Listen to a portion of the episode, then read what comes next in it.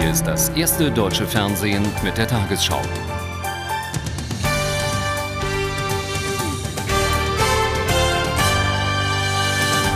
Guten Abend, meine Damen und Herren. Die deutsche Wirtschaft steht am Rand einer Rezession. In den ersten drei Monaten dieses Jahres ist das Bruttoinlandsprodukt nicht nur nicht gewachsen, sondern sogar zurückgegangen um 0,2 Prozent. Dadurch verringern sich die zu erwartenden Steuereinnahmen noch weiter. Nach der heute vorgelegten Schätzung kommen allein in diesem Jahr 8,7 Milliarden Euro weniger in die Kassen von Bund, Ländern und Gemeinden als veranschlagt. Bis 2006 summieren sich diese Mindereinnahmen auf mehr als 126 Milliarden.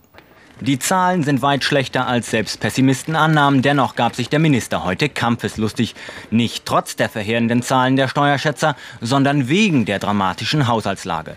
Seine Logik, angesichts der immensen Schulden könnte niemand weitere Schulden fordern. Sparen sei alternativlos. Wir leben nach wie vor nachhaltig über unsere Verhältnisse. Die öffentlichen Haushalte sind auf derartige Situationen nicht eingestellt. Die vom Bund vorgegebene Wachstumsprognose von 0,75 Prozent hielten Volkswirte für unrealistisch, als bekannt wurde, dass die Wirtschaftsleistung entgegen aller Annahmen in den ersten drei Monaten auf minus 0,2 Prozent gesunken war. Bis heute Mittag justierten die Steuerschätzer daher nach. Heraus kam ein Einnahmeverlust von 8,7 Milliarden Euro für dieses Jahr. Bis 2006 sei mit Steuerausfällen von 126 Milliarden Euro zu rechnen. Damit sei insgesamt die Hälfte eines kompletten Bundeshaushaltes einzusparen, so Eichel. Die Schlussfolgerung sei, dass wir alle staatlichen Leistungen bei Bund, Ländern und Gemeinden auf den Prüfstand stellen müssen, dass wir alle Finanzhilfen, dass wir alle Steuersubventionen auf den Prüfstand stellen müssen. Botschaft angekommen, die Union bot heute ihre Zusammenarbeit an, auch beim Abbau von Subventionen. Wir brauchen jetzt grundlegende Reformen auf dem Arbeitsmarkt, in der Wirtschaftspolitik, in der Arbeitsmarktpolitik. Und da ist Rot-Grün gefordert, wir auch in der Opposition. Aber ich glaube, mit dem heutigen Tag müsste nun endlich jeder begriffen haben, was die Stunde geschlagen hat. Alarmstimmung auch in den Ländern Sachsen-Anhalt verhängte sofort eine Haushaltssperre. Eine Mehrwertsteuererhöhung ist in den Ländern zwar nicht vom Tisch, die Notwendigkeit zum Sparen aber sehen alle. Deswegen habe ich den Eindruck, gibt es zurzeit eine Art große Koalition, die sich jedenfalls gerade die sich gerade in gewisser Weise bildet äh, für Subventionsabbau. Verteilungskämpfe erübrigten sich ohnehin, denn allen staatlichen Ebenen gehe es gleich schlecht, so der Minister. So paradox es klingt, die schlechten Zahlen stärken dem Finanzminister den Rücken. Nach der Tabaksteuererhöhung, gegen seinen Willen, hatte seine Autorität im Kabinett gelitten.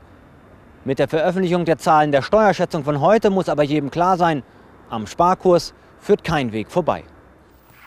Mit den schlechten Konjunkturdaten steht Deutschland nicht alleine da. Vorläufige Zahlen des EU-Statistikamtes Eurostat deuten auf einen Stillstand des Wachstums in der gesamten Eurozone hin. Einen Rückgang der Wirtschaftsleistung gab es außer in Deutschland auch in Italien und den Niederlanden. US-Außenminister Paul ist zu Gesprächen mit der Bundesregierung in Berlin eingetroffen. Morgen soll er mit Bundeskanzler Schröder und seinem deutschen Amtskollegen Fischer zusammenkommen. Paul ist das erste Mitglied der amerikanischen Regierung, das seit Ausbruch des Irakkrieges Deutschland besucht. Wegen der unterschiedlichen Positionen in dem Konflikt hatten sich die deutsch-amerikanischen Beziehungen verschlechtert. Sicherheitsstufe 1 in Berlin für den amerikanischen Gast. Taucher suchen den Landwehrkanal ab. Straßengullis werden versiegelt, 1000 Polizisten sollen für einen problemfreien Ablauf sorgen. Ein Besuch unter ungewöhnlich hohem Erwartungsdruck. Colin Pauls 24-Stunden-Visite soll helfen, das stark belastete Verhältnis zwischen Berlin und Washington zu reparieren. Bei der Ankunft keine öffentliche Erklärung, aber der US-Außenminister sucht vor allem Unterstützung für eine neue UNO-Resolution, mit der die Sanktionen gegen den Irak aufgehoben werden sollen. Aus dem fernen Hanoi signalisierte der Bundeskanzler bereits grundsätzliche Unterstützung. Wir sind der Auffassung, dass äh, die Sanktionen überflüssig geworden sind und möglichst bald abgeschafft werden sollten. Wir wollen einen Prozess, einen pragmatischen Prozess unterstützen, soweit wir können und soweit er nicht mit unseren prinzipiellen Positionen äh, nicht übereinstimmt. Der Kanzler wird über Nacht nach Berlin zurückfliegen, um Paul morgen früh zu treffen. Auch die Opposition will den USA bei der Aufhebung der Sanktionen entgegenkommen. Vom Grundsatz her denke ich, ist die Aufhebung der Sanktionen richtig in Bezug auf den Irak. Und ähm, ich habe auch den Eindruck, dass man sehr viel konstruktiver miteinander verhandelt, als das vor der Irak-Krise der Fall war. Die Bekämpfung des Terrorismus und der Nahe Osten werden weitere wichtige Themen sein, bei denen Übereinstimmung erwartet werden kann. Mit Spannung wird darauf gewartet, ob es bei den Gesprächen morgen gelingt, die deutsch-amerikanische Eiszeit so zu beenden, dass auch Gespräche auf höchster Ebene zwischen Bundeskanzler Schröder und US-Präsident Bush wieder möglich werden. Bei der angestrebten neuen UN-Resolution zum Irak wollen die USA und Großbritannien den Kriegsgegnern offenbar doch größere Zugeständnisse machen. Noch heute soll dem UN-Sicherheitsrat ein überarbeiteter Entwurf vorgelegt werden. Zu den umstrittenen Punkten gehörte bislang die Rolle der Vereinten Nationen beim Wiederaufbau des Landes. Die USA scheinen nun bereit zu sein, den UN stärkeres Gewicht zu geben.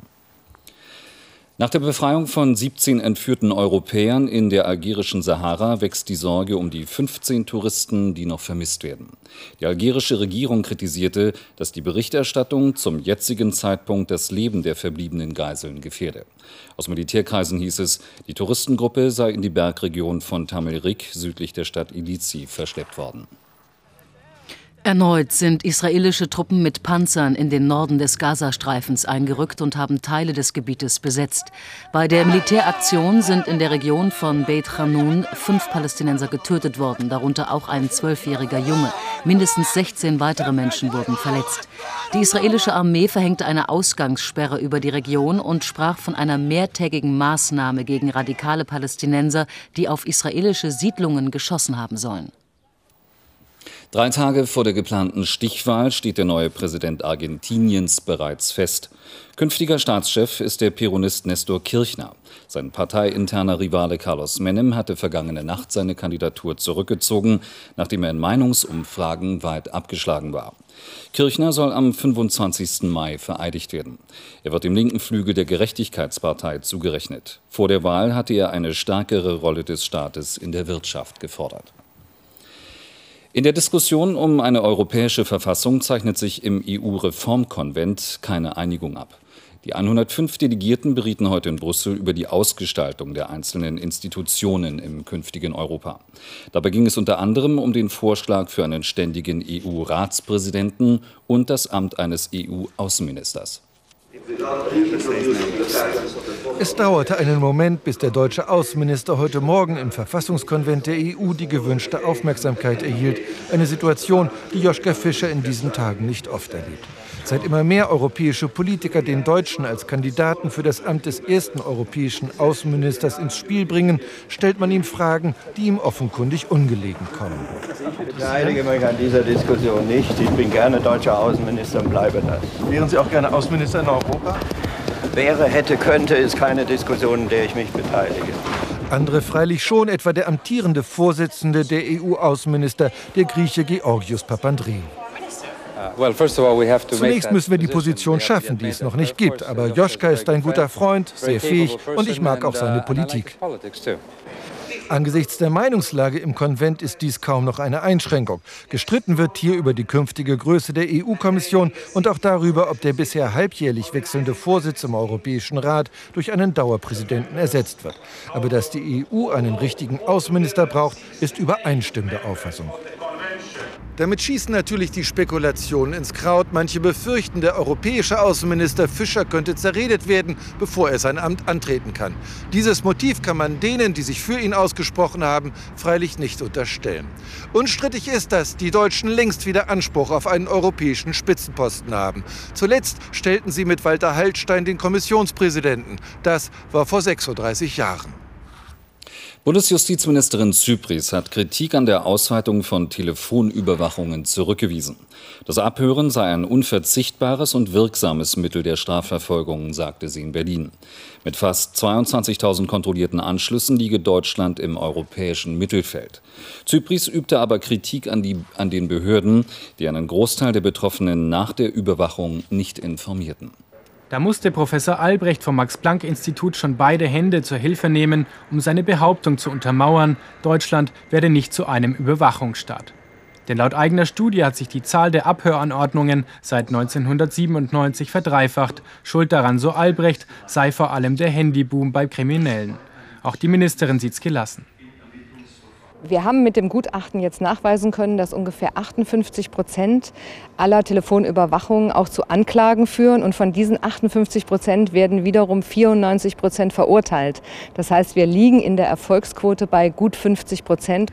Dieser Erfolg hat auch seine Schattenseiten. Eine Befragung von Richtern, die Telefonüberwachungen anordnen, habe ergeben, dass die Richter jedenfalls teilweise davon ausgehen, dass sie nicht genügend Zeit haben und nicht genügend Ressourcen haben, um die Überprüfung vorzunehmen, die eigentlich angesichts der Schwere des Grundrechtseingriffs äh, notwendig wäre. Justizministerin Zypris will nun die Auflagen für richterliche Anordnungen zur Telefonüberwachung verschärfen, stößt damit aber auf Kritik bei der Opposition. Ich halte es für falsch, wenn wir die ohnehin schwere Arbeit der Strafverfolgungsbehörden noch weiter erschweren. Ich möchte auch Polizei, Staatsanwaltschaft und Richter vor diesen etwas pauschalen Verdächtigungen in Schutz nehmen. Auch in einem weiteren Punkt kritisiert die Abhörstudie die Justiz, denn zwei Drittel der überwachten Bürger werden nach einem Lauschangriff nicht darüber informiert, obwohl dies vorgeschrieben ist. Zypris will das Gesetz deshalb nachbessern. Die Union ist nur dann für eine Benachrichtigung, wenn weitere Ermittlungen nicht gefährdet werden. Nach dem Ausbruch der Geflügelpest in Deutschland wird nun zunehmend über Impfungen für die Tiere diskutiert.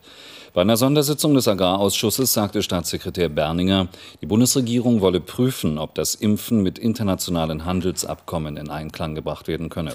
Bislang dürfen geimpfte Tiere nicht exportiert werden. Im nordrhein-westfälischen Kreis Kleve gibt es unterdessen zwei neue Verdachtsfälle. Mit Untersuchungsergebnissen wird morgen gerechnet. Die Oberbürgermeisterin von Frankfurt am Main, Roth, bleibt Präsidentin des Deutschen Städtetages. Zum Vizepräsidenten bestimmten die Delegierten bei ihren Beratungen in Mannheim den Oberbürgermeister von Hannover, Schmalstieg. Der Städtetag forderte eine sofortige Reform der Gewerbesteuer. Angesichts der akuten Finanzmisere der Kommunen sei eine Einnahmenerhöhung dringend nötig. Der Gemeinschaft gehören mehr als 5500 Städte an. Nach ihrem Milliardenverlust im vorigen Jahr schreibt die Deutsche Telekom wieder schwarze Zahlen. Im ersten Quartal verbuchte der Konzern einen Gewinn von gut 850 Millionen Euro. Vorstandschef Ricke erklärte, das Ergebnis beruhe zu einem großen Teil auf Sondereffekten und könne deshalb nicht auf das ganze Jahr hochgerechnet werden. Am Ende sei eine ausgeglichene Bilanz zu erwarten. Die Ferientermine der Bundesländer sollen wieder entzerrt werden. Dafür haben sich die Wirtschafts- und Verkehrsminister der Länder einstimmig ausgesprochen. Sie empfehlen der zuständigen Kultusministerkonferenz von 2005 an, die Sommerferien möglichst über den ganzen zulässigen Zeitraum von 90 Tagen zu verteilen. Derzeit werden nur etwa 80 Tage ausgeschöpft. Dadurch kommt es zu Engpässen bei den Urlaubsquartieren und Staus auf den Autobahnen. Ein 69-jähriger Mann hat in Ludwigshafen zwei Ärzte, seine Ehefrau und sich selbst erschossen. Nach Angaben der Polizei tötete der Italiener die Mediziner in ihren Praxen. Als die Beamten den Rentner stellen wollten, erschoss er sich selbst. In der Wohnung des Mannes fand die Polizei die Leiche seiner Frau. Das Tatmotiv ist unklar. Bei einem Brand in einem Hotel in der südfranzösischen Stadt Marseille sind in der vergangenen Nacht mindestens acht Menschen ums Leben gekommen. 18 wurden nach Angaben der Behörden verletzt. Das Feuer war aus bislang ungeklärter Ursache im vierten Stock ausgebrochen und hatte sich schnell ausgebreitet. In dem Hotel waren vorwiegend Einwanderer aus Marokko und Rumänien untergebracht. Nun die Wettervorhersage für morgen Freitag, den 16. Mai. Winnie, das Zwischenhoch, beruhigt die Wetterlage morgen in Mitteleuropa. Die Kaltluft in höheren Regionen bringt aber noch einzelne Schauer nach Polen und Ostdeutschland. Auf dem Atlantik lauert aber schon das nächste Tief. Das schickt wärmere Luft zu uns, aber auch feuchtere. Schauer und Gewitter stehen also wieder auf dem Programm. Heute Nacht lassen die letzten Schauer und Gewitter langsam nach. Der Himmel lockert auf. Die Chancen, die Mondfinsternis kurz vor Sonnenaufgang zu beobachten, stehen ganz gut. Sie wird nur stellenweise durch Wolkenfetzen versperrt. Morgen scheint im Süden und Westen die Sonne immer stärker durch Schleierwolken. Es bleibt weitgehend trocken. Der Wind weht meist schwach, im Norden aus West und im Süden aus Ost. Heute Nacht wird es noch einmal richtig frisch, plus 6 bis minus 1 Grad. In Hochtälern und Muldenlagen, etwa in der Lüneburger Heide, kann es leichten Frost geben. Morgen wird es deutlich wärmer als heute, 14 bis 21 Grad. Samstag zuerst recht freundlich, dann gibt es Wechselwetter mit Wolken, Sonne, Schauern und kurzen Gewittern.